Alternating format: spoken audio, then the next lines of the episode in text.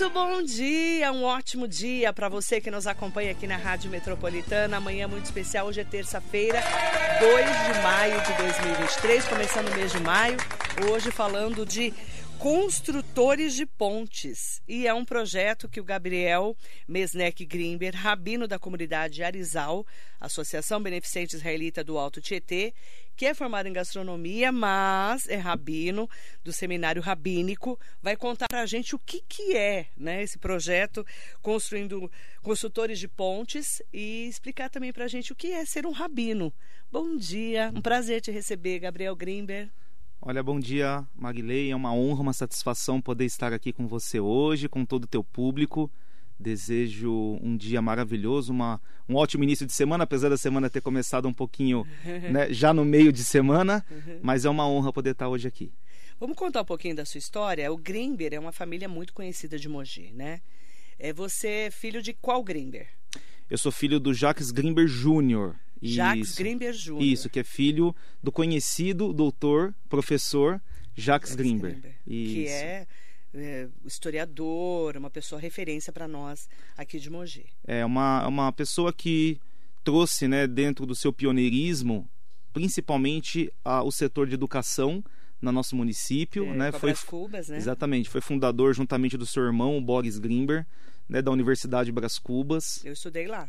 Olha aqui. Fiz que, comunicação que lá. Olha só, você vê quantas, quantas profissões, quantas pessoas, é. né, é, foram introduzidas através do trabalho que o meu avô fez. Ele inicialmente se formou na Universidade Católica Santa Cecília em Santos, sofria muito para conseguir descer a serra e subir a serra todos os dias, é. e ele né, vislumbrou então né, essa facilidade toda para as pessoas que viviam aqui, e por isso eles começaram a faculdade de Direito, que foi a formação que ele é. teve tanto ele quanto o irmão, e depois foi se estendendo para os outros cursos. Meu avô chegou a ser conselheiro do Ministério da Educação, tanto Boris Grimber, o irmão, quanto ele, mas meu avô chegou a, ficar como conselheiro mais tempo que o Boris, quase 30 anos, 27 anos. Então a gente tem assim, desde os pai, dos, do pai do meu, do meu, do meu avô, que se chama é, Michael Grimber, que ao, ao chegar ao Brasil virou Manuel, um ucraniano de nome Manuel, é bem curioso, interessante é, sobrevivente, inclusive, da intolerância é, através dos ataques que existiam na época na Rússia, chamado pogroms. Pogrom significa matar com violência em russo. E ele foi uma vítima, um... ele estava inclusive dando aula na escola, ele era professor de física, e duas pessoas dentro da escola, revoltadas por ele ser judeu, né? Uhum. É, eles foram lá e arrancaram os dois olhos dele com uma faca. É, e eles acharam que ele tinha morrido, mas ele, graças a Deus, não morreu. Depois ele conseguiu voltar para casa com a ajuda dos outros três irmãos. Eles decidiram fugir na época da, da Rússia e vieram para o Brasil. Então são sobreviventes dos programas, sobreviventes do Holocausto, da Rússia, não, desculpa, da Ucrânia, que eles moravam na Ucrânia. É, e chegaram então no Porto de Santos e depois vieram para Mogi, reconstruíram Aquela as suas famílias. Que o navio demorava meses, meses para chegar, chegar ao Brasil. Exatamente. Aprendeu um pouco de português, fez uma amizade com um português nesse navio, por isso adotou Virou o nome. Manuel. Manuel. Manuel, exatamente. Ele chamava Manuel, esse amigo, e ele, ele adotou esse nome para ele. Mas ele... o nome dele era? Mijoel. Mijoel. Mijoel. Mijoel seria Miguel em uhum. português, o mais okay. próximo. Mas acabou adotando esse nome Manuel. Por causa do amigo Manuel do Exatamente, caminho. no caminho e acabou conseguindo desembarcar. Teve muita dificuldade porque existia uma lei na época do governo Vargas que proibia sobreviventes de guerra de desembarcarem no porto. E sobreviventes com é, sequelas físicas, etc., da guerra, para não encher de gente, na visão deles, de deficientes no país. Mas ele conseguiu, com o uso de óculos e treinando durante toda aquela viagem, se safar, digamos assim, é, daquelas autoridades que faziam essa fiscalização. Então você pode imaginar o sofrimento que eles não tiveram, que eles não passaram. Na década de 30? Ele chegou no Brasil, na realidade, mais ou menos em 1920 e pouco. É, ele sofreu esse ataque mais ou menos em 1915, 17. Uhum. Conseguiu chegar aqui por volta mais ou menos disso. E daí reconstruiu sua vida junto do lado da sua esposa, Cecília Mesnek, por isso o sobrenome Mesnek. Mesnek. É a Cecília Mesnek. Inclusive, a minha filha mais nova, quando nasceu, dei o nome de Cecília, homenageando a minha bisavó. Lindo nome. Sim, eu gosto muito. E, e vieram assim, para Emoji como? Então, em Mogi existia, de alguma maneira, é, alguma referência uh, dentro da comunidade. A gente não sabe direito o porquê. Eles foram, na verdade, para Boituva e depois de Boituva eles vieram para Mogi. Mogi. A gente não sabe especificamente o porquê. Uhum. Mas não somente eles. Se você for ver a história, por exemplo, do seu Hélio Boristain. Né? O seu Hélio, quando ele veio da Ucrânia, inclusive ele é conterrâneo da, da família do vovô, é, do, do meu bisavô. Quando ele chegou em Mogi, ele foi inclusive trabalhar na loja do meu bisavô. E foi assim que o seu Hélio fez a Casa Hélio depois, é. etc. Então é muito interessante. Casa então, Hélio, depois virou Vila Hélio. Vila Hélio. Que é o pai do Henrique do, do seu Marcos Henrique e do Marcos Borenstein, exatamente. É, ele Borenstein virou rua, né? Virou Aqui rua. Uhum. E o então a gente tem a família Pfeffer também que acabou vindo para a região, a Eugene, e, e todos, todos fugindo da guerra, né? Todos fugindo da guerra, ou dos pogroms que existiam na época, ou depois é com o Holocausto. Exatamente, que é a intolerância contra a existência é, do, do, do, judeu. Foi uma intolerância religiosa. Vamos lá. O que, que é um judeu? O que, que é um judeu? É. Porque durante. Vou abrir um parênteses claro. para quem é, não conhece né, os judeus. É, ficamos muito ligados assim. É, nossa, Hitler, ele né, perseguiu os judeus, o Holocausto. Mas aí é, falavam que eh, judeus eram pão duros. Tem toda uma, uma intolerância nisso, não tem? Sim, existe uma teoria, né, uma teoria da conspiração que fala que os judeus são os caras que dominam o planeta, que dominam a economia. E, gente, isso na verdade não é verdade. né? Existem muitos judeus é, no mundo todo com baixo poder aquisitivo. O que acontece é o seguinte: o judaísmo ele tem como primícia básica a educação. Né? Então a gente tem, por exemplo, há dois mil anos, é, o sacerdote chamado Yehoshua Ben Gamla, que foi o pai da educação judaica. Então, o judaísmo ele vislumbra a educação como o melhor caminho que existe para se mudar a sua própria situação, da sua família e da sociedade. Uhum. E aonde que surgiu isso? Qual é a origem disso dentro da tradição judaica? O judaísmo ele nasce, na realidade, com o nascimento do patriarca Abraão, né? que inclusive é o patriarca das três fés monoteístas mais conhecidas no Oriente, no Ocidente, que seria o judaísmo, o cristianismo e o islamismo. Ele é o pai, né? Exatamente, ele é o pai. Mas dos descendentes de Abraão, especificamente o seu filho Isaac, e de Isaac, Jacó, que teve doze filhos, surgiu o que a gente chama de as doze tribos de Israel. Essas doze tribos, elas viveram de uma maneira primitiva, com a visão monoteísta, ou seja, com a crença que existia um único, único princípio Deus. criador, um único Deus, e isso foi sendo transmitido só que oralmente, de geração a geração, até que chegou o que a gente chama de Moshe Rabbeinu, o profeta Moisés. Então, o profeta Moisés nasceu mais ou menos 3.300, 3.400 anos atrás, no Egito. É, o povo de Israel viveu no Egito e cresceu e se multiplicou muito no Egito por conta de uma seca que existiu na época em Canaã, na terra de Israel. Eles precisaram migrar para o Egito e lá eles se multiplicaram em, em um volume muito grande de, de população. E Moisés, ele vislumbrou essa, esse êxodo do povo de Israel. O povo de Israel estava, de alguma maneira, se envolvendo com questões que não eram é, apropriadas segundo a visão de Abraão, do patriarca Abraão, da matriarca Sara, a esposa dele. E assim, então, ele decidiu, junto, obviamente, pela vontade, a gente acredita, de Deus, realizar o que a gente chama de o êxodo do Egito. Então, ele conduziu aquela que mais ou menos. Bíblia Exatamente, está na Bíblia, que é a, é a origem da Páscoa judaica. Né? A festa de Páscoa, segundo o judaísmo, remonta justamente ao êxodo do Egito, que foi quando o anjo da morte passou sobre, por isso Páscoa, né, que em hebraico é Pesach, passou sobre a casa dos hebreus, ferindo, hebreus e judeus são a mesma coisa, né, ferindo somente na época os primogênitos dos egípcios, porque os egípcios não queriam libertar o povo de Israel que era escravo do faraó no Egito. Depois daquela, daquela morte, daquela catástrofe, infelizmente, o, os hebreus foram liberados pelo faraó e eles conseguiram então atravessar aquela história da abertura do Mar Vermelho, etc. E assim eles seguiram no deserto até chegar em Canaã, liderada pelo profeta Moisés. Bíblia, vamos lá. Vocês, eh, qual que é a Bíblia dos judeus? Ah, então, só então dando continuação para a gente poder chegar nesse ponto. O o que aconteceu posteriormente a esse período? O povo de Israel se estabeleceu na terra de Israel. Sim. Muitos anos depois surgiu da descendência do rei Davi, que era de origem da tribo de Judá, que foi um dos doze filhos do patriarca Jacó, que eu falei no começo é, é, da nossa entrevista. Ele foi então quem inspirou o filho dele, o rei Salomão, à construção do grande templo, que é o templo sagrado de Jerusalém, o primeiro grande templo. O rei Salomão então edificou o templo e a partir daquilo então surgiu o que a gente chama de judaísmo sacerdotal. Claro que começou com Moisés, porque existia um pequeno tabernáculo que chama Mishkam, em hebraico, que já funcionava, mas ele era um, um templo móvel. O tabernáculo foi desmontado, segundo a tradição judaica, e ele foi sepultado embaixo do grande templo. E ali foi colocado a arca no Santo dos Santos, e ali existia o que a gente chama de judaísmo sacerdotal. Eram feitos orações e serviços, mas que envolviam-se os sacrifícios de animais. Sacrifícios por pedido de perdão, sacrifícios por paz. Essa era a relação que o povo de Israel tinha é, de maneira religiosa, certo?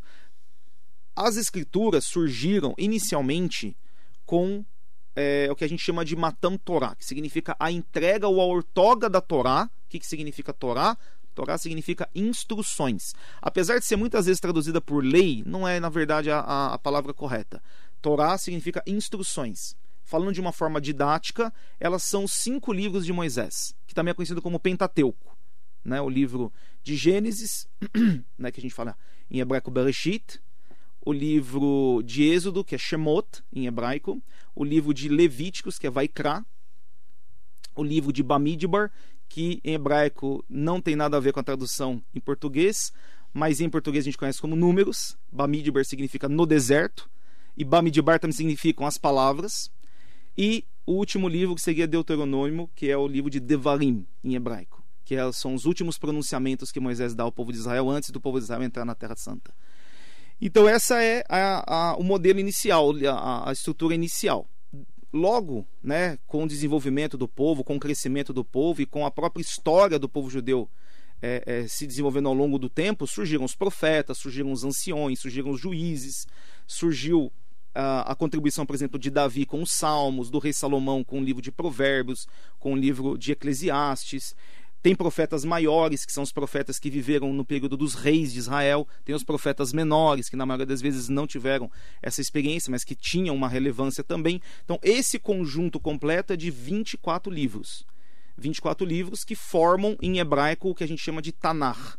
Tanar é uma palavra que começa é, a partir do que a gente chama de um acrônimo. É a primeira letra de cada uma desses livros, que é a Torá, que é o Pentateuco, é o T de Torá. Depois a gente tem o N de Neviim, que é o profeta, que são os profetas maiores e menores.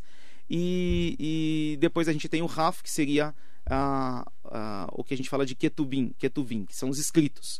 Mas isso tudo forma-se um conjunto de 24 livros. Isso é o que a gente chama de Bíblia hebraica. Né? Bíblia hebraica. Isso, mas isso não é o judaísmo, tá? O judaísmo não é uma religião que vivencia as escrituras de forma literal. O judaísmo é uma religião que surge, né, justamente a partir de uma crítica rabínica, ou seja, uma crítica dos sábios, que não existia inicialmente como por esse termo rabino. Né? Esse termo rabino surge posteriormente a partir de um movimento chamado Perushim, que é conhecido como fariseus. Apesar de hoje em dia muita gente não conhecer direito o movimento dos fariseus, né, existiu durante muitos anos um certo ataque à imagem dos fariseus. Por quê? Porque quando os judeus foram expulsos, houve a destruição do primeiro templo, que a gente acabou de mencionar, na época uh, do rei Joaquim. Esse, essa expulsão foi no ano 586 antes da Era Comum, ou seja, antes de Cristo. Com essa expulsão, houve a diáspora de Babel, a diáspora da Babilônia. Então, os judeus foram viver na diáspora. Com a reconstrução do templo, que foi liderada por Ezra, o escriba, Neemias também, participaram. O templo foi reconstruído. Ciro, com é, o, a, a, o crescimento do Império Persa, Ciro, que era imperador da Pérsia, ele ajudou o povo judeu a voltar para Israel, sair da diáspora da Babilônia e retornar para a Terra Santa. Ele ajudou com recursos, com mão de obra, com guardas, com segurança. Eles então reconstruíram o templo sagrado. Isso é chamado o Templo Sagrado de Jerusalém, ou o segundo grande templo. Foi no período de Ezra, que era um escriba. Ezra não era sacerdote, ele era escriba. E dentro da tradição judaica existia uma, uma referência muito forte pela linhagem sacerdotal. Só que o que, aconteceu? Com a diáspora, os sacerdotes perderam função, porque o templo foi destruído. Eles não tinham como exercer muito trabalho dentro do templo. Então, quem que se destacou dentro da tradição? Né? O que a gente chama de os homens que aprenderam da Torá. Foram pessoas simples, que estudavam a palavra, que estudavam o Pentateuco, e através disso eles foram é, desenvolvendo um amplo é, conhecimento literário e pedagógico. Quando eles reconstruíram o templo, Esdra quis dar um destaque para essas autoridades.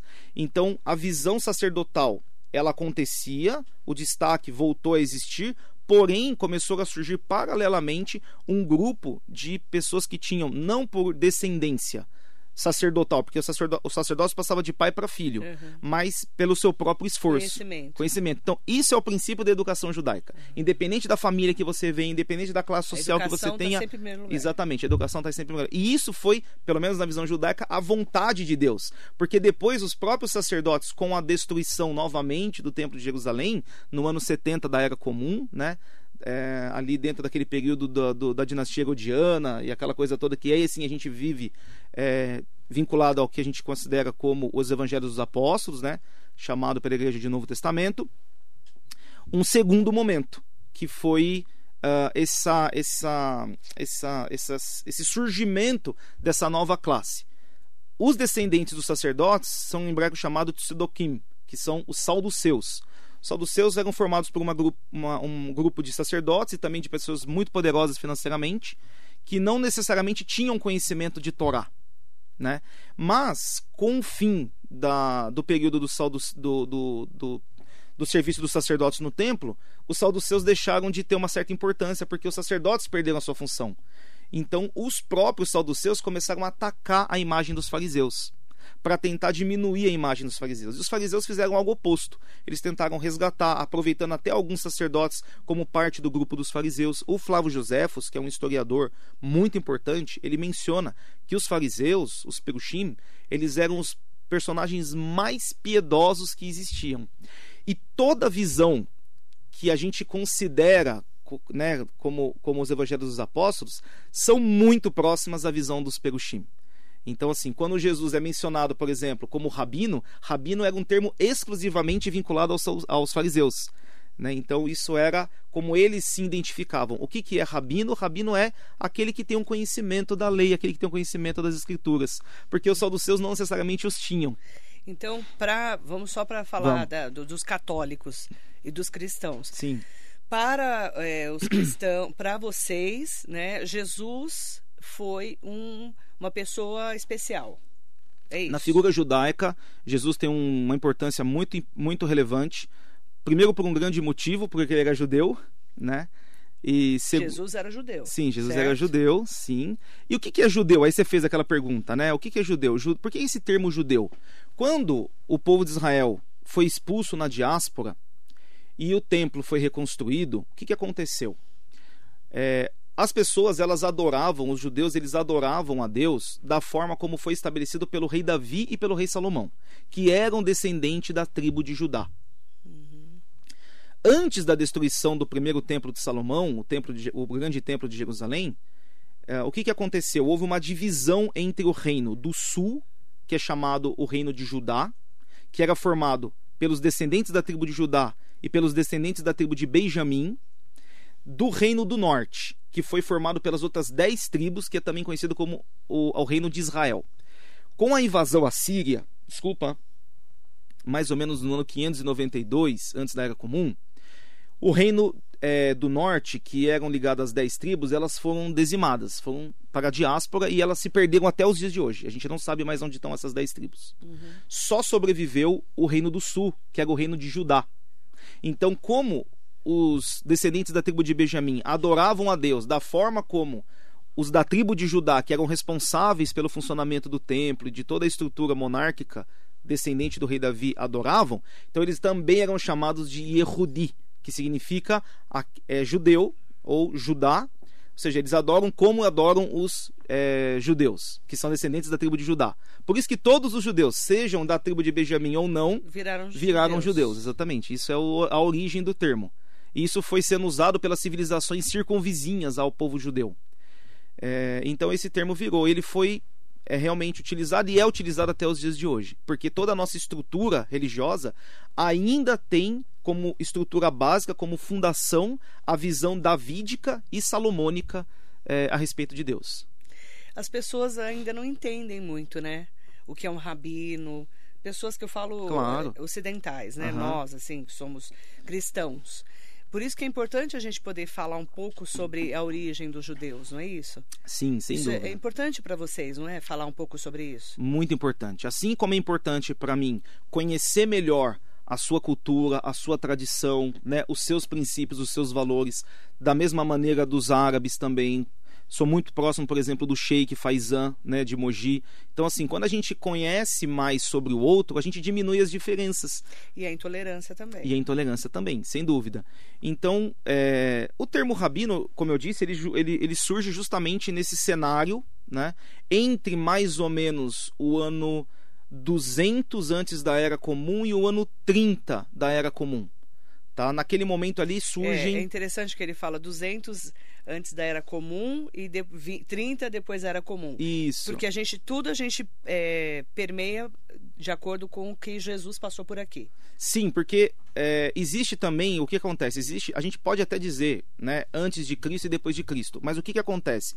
A gente sabe, historicamente falando, que existe um erro cronológico da passagem, da passagem de, Jesus. de, Jesus. Mais ou menos 40 anos. Mais ou menos. Mais ou menos. Então a gente está falando hoje 2023, de, de Cristo até hoje. Mas Sim. na verdade isso não pode não ser é verdade, não é tão preciso. Então por isso que a gente usa o termo antes da era comum e, e depois, depois, da era comum. comum. Que é o AC e o DC novo. Isso, exatamente. Que é o antes, antes de, Cristo de, Cristo e o depois, depois de, Cristo. Cristo. Exatamente. Mas existe realmente uma é uma dúvida, né? De quanto tempo de diferença? Existe, sem dúvida. Existe uma dúvida. Então, é, o judaísmo, como ele não se baseia por uma única religião, né? E por uma única personalidade, uhum. então a gente usa esse termo porque ele consegue abranger todas as personalidades, uhum. tanto as judaicas quanto, as, quanto a cristã, quanto a, a árabe, quanto a budista, quanto, enfim, os gregos e, e etc. Então, é uma forma mais, é, como é que eu posso dizer? É, natural, vamos dizer assim, algo mais né, universal. Uhum. Né, se a gente tira um é pouco é esse aspecto religioso. Como é que é seu trabalho? Você como rabino aqui em Mogi? Como é que você, como é que é seu dia a dia? Então, é, esse termo rabino, a gente pode falar rabi em aramaico ou rav em hebraico, é, ele descende de algumas funções, né? Eu particularmente não fico tão à vontade, né, com, com esse termo, apesar de que esse termo traz esse sentido de liderança, né, de referência religiosa, de liderança judaica, né? Mas eu me sinto muito mais à vontade com o termo moré. Moré significa professor, né? Então, a gente obviamente existe esse termo dentro do judaísmo, existe, mas no fundo, o que que o rabino ele precisa ou ele deveria fazer, né? Trazer o quê? A orientação, né? Trazer a educação, trazer um balizamento para a sua própria comunidade para que a gente possa auxiliar na construção é, da sociedade como um todo. Existe um importante rabino que viveu no Brasil, uma rabina de origem portuguesa que chama o, o Rabino Sober. O Rabino Sober, é o mais famoso, do mais Brasil, famoso né? do Brasil, Rabino do Brasil, inclusive, esse termo é, é o título dele. uma referência para nós. Né? Isso, né? uma referência. Ele realmente é um rabino muito iluminado. O Rabino Sobel, ele fala uma coisa muito linda. Ele diz assim, que o judaísmo não nasceu para transformar o mundo no mundo mais judaico. O judaísmo nasceu para transformar o mundo, para auxiliar o mundo a ser um mundo melhor. Né? Então, eu acho que essa é a função. O que, que é o judeu? O judeu deveria ser esse indivíduo né, que busca o conhecimento constante para melhorar a si próprio e assim auxiliar a, a retificação ou a melhora é, da sociedade como um todo. Vocês estão com o projeto Construtores de Pontes. O que, que, é isso?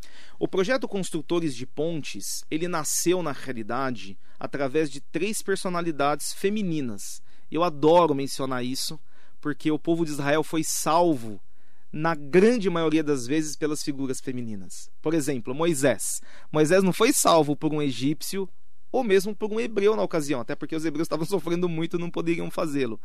Mas pela filha do faraó, chama Batia.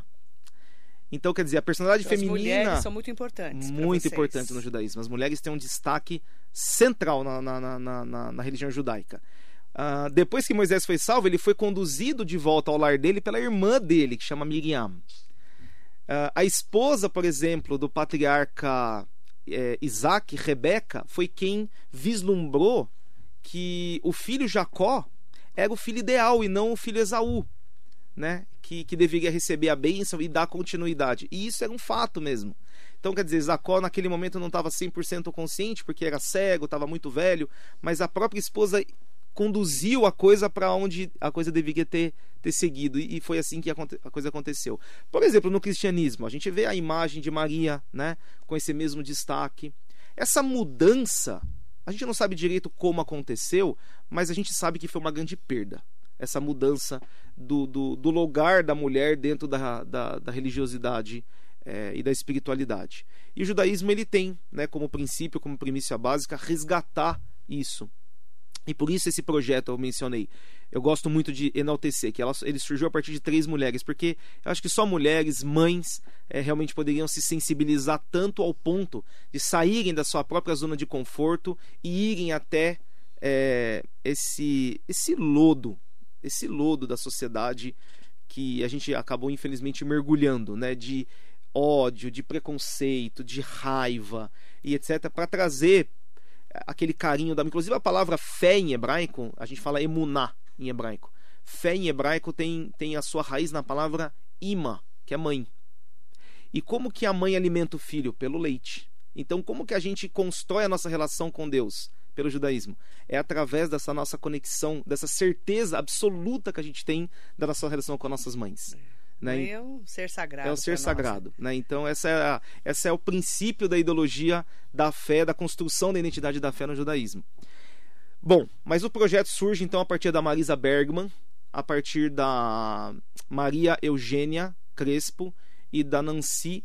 É, foram uma representando o judaísmo, a Marisa, que inclusive é professora no seminário rabínico, a Maria Eugênia pelo catolicismo e a Nancy, agora eu me esqueci o sobrenome dela, sobrenome árabe, perdoa, E hum, elas então idealizaram esse projeto Construtores de Pontes na Argentina, na cidade de Buenos Aires. E o que esse projeto trata? Né? Ele trata do diálogo, do diálogo, porque hoje em dia, na verdade, se você for ver, todas as guerras que surgiram no mundo, a grande maioria delas foi por questões religiosas. Cruzadas, Inquisição, Holocausto, é, enfim, a, essa guerra da Ucrânia pode ter certeza que tem a ver com isso. Existe uma Também. briga entre a igreja ortodoxa russa com a, com a ucraniana, enfim.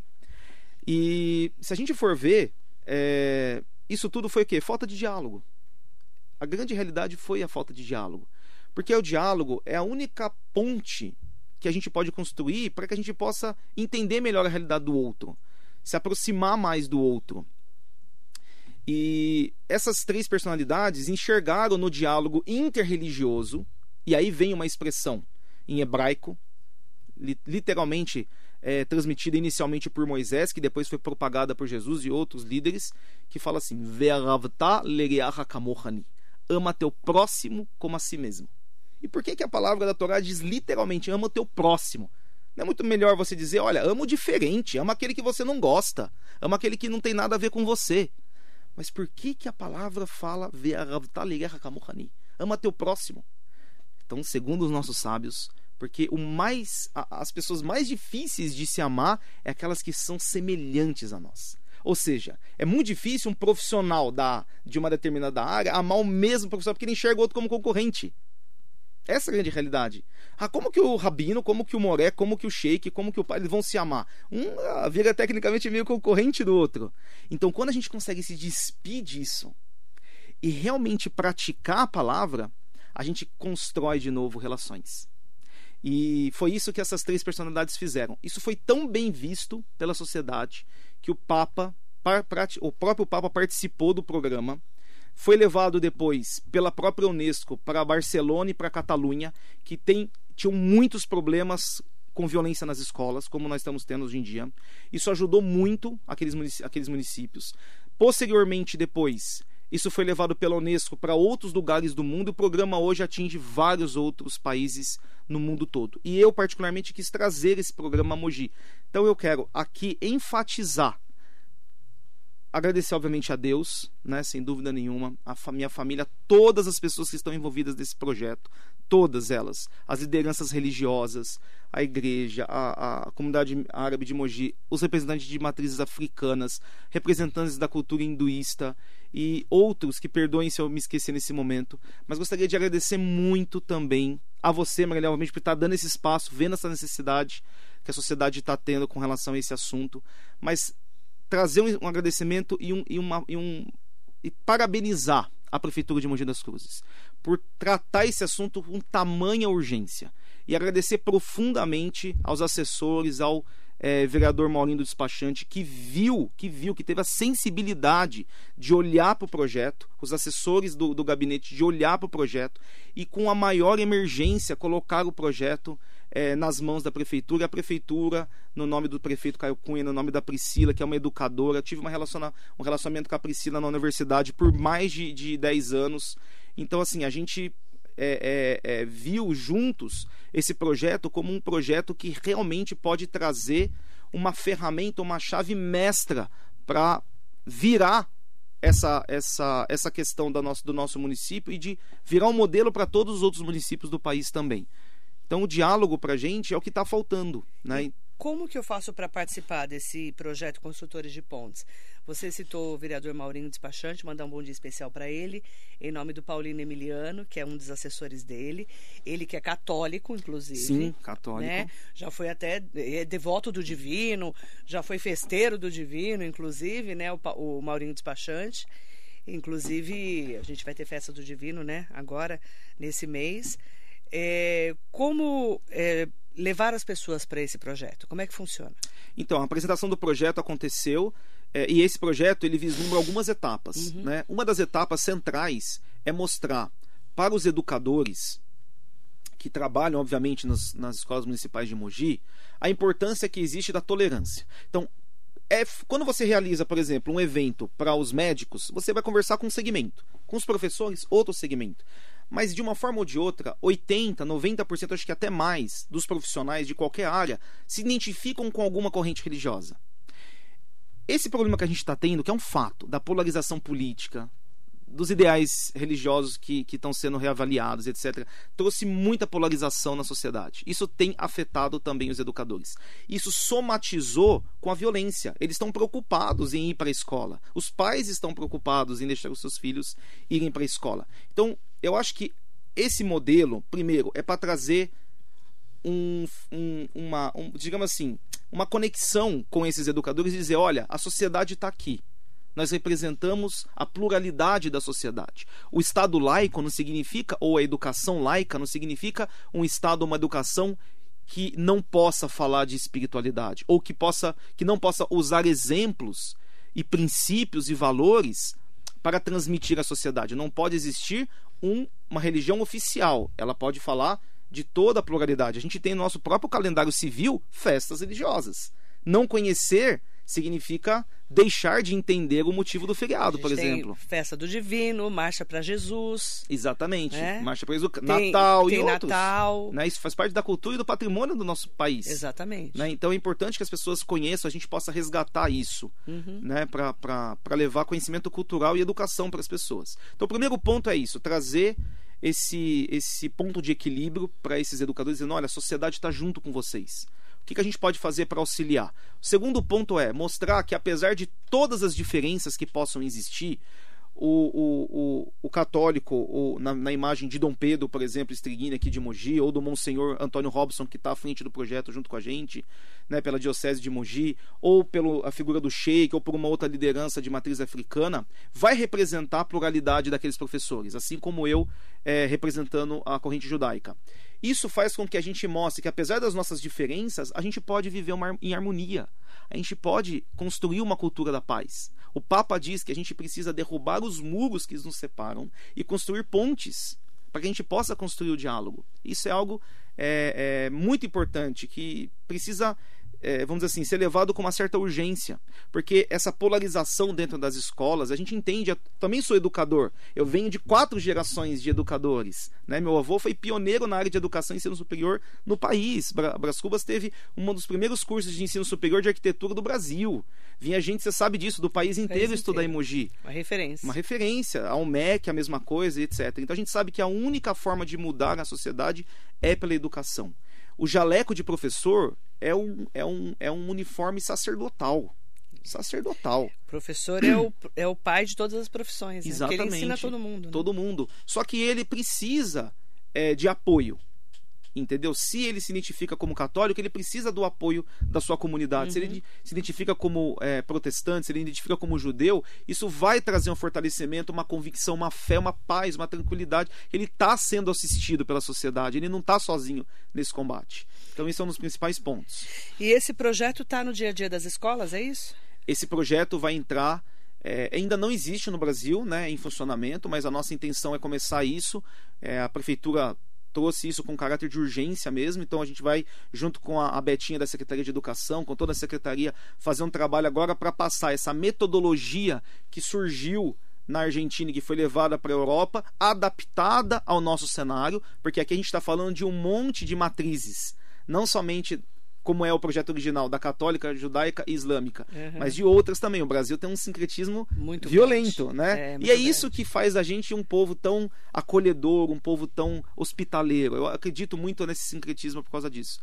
E então é uma adaptação, obviamente, de metodologia para poder colocar em prática. Para poder colocar em prática, mas vão ser feitos eventos, vão ser feitas atividades. E aí com... você vai me falando. Sem dúvida. Para a gente poder ir divulgando aqui. Pode deixar, eu fico à disposição. Quero parabenizar de novo, Marilei, parabéns pelo teu trabalho, por todo o trabalho da prefeitura e estou à disposição da sociedade dentro desse projeto para que a gente possa auxiliar vocês, os pais, mães, eh, os jovens a, a resgatarem essa essa essa fé, essa, essa, essa esperança que existe de um futuro melhor. Gostaria de finalizar a minha fala com uma lição que vai ser usada como metodologia para vocês entenderem. Tem um grande sábio do povo de Israel que chama Benzomá, filho de Zomá. E ele diz o seguinte: perguntaram para ele, para esse jovem, que inclusive infelizmente faleceu muito novo, há mais de dois mil anos atrás, perguntaram para ele assim: quem é sábio? Ele, ele respondeu: aquele que aprende com todos. Quem é próspero? Ele disse: aquele que é feliz com o que tem. Quem é corajoso? Aquele que domina suas próprias vontades egoístas muito mais do que o guerreiro que domina toda uma cidade. E quem é honrado? Ele fala, aquele que há, aquele que sabe honrar a todos. Então, isso é uma gota dessa metodologia. Da mesma forma que existe isso no judaísmo, existe isso no cristianismo, existe isso no islamismo, existe isso dentro das religiões de matrizes africanas, no espiritismo e etc, etc, etc. Então, é esses valores, esses princípios que a gente quer é, transmitir a essas pessoas, porque isso a gente considera como mais de 10 mil anos de bagagem cultural. E a gente não pode perder isso porque faz parte do patrimônio cultural da humanidade. Muito obrigada. Agradecer né, a aula, né? Porque foi uma aula que a gente teve aqui hoje com o rabino da comunidade Arizal, Gabriel Mesnek Grimber, que falando do projeto Consultores de Pontes, você está convidado para voltar, inclusive quando a gente for ter novas fases desse projeto aqui de Mogi, que acaba virando também uma referência né, para as outras cidades também do Alto Tietê. Obrigada, é, muito viu? Muito obrigado, Marilei. Parabéns novamente. Muito obrigada. Agradecer a você e desejar um ótimo dia. Marilê.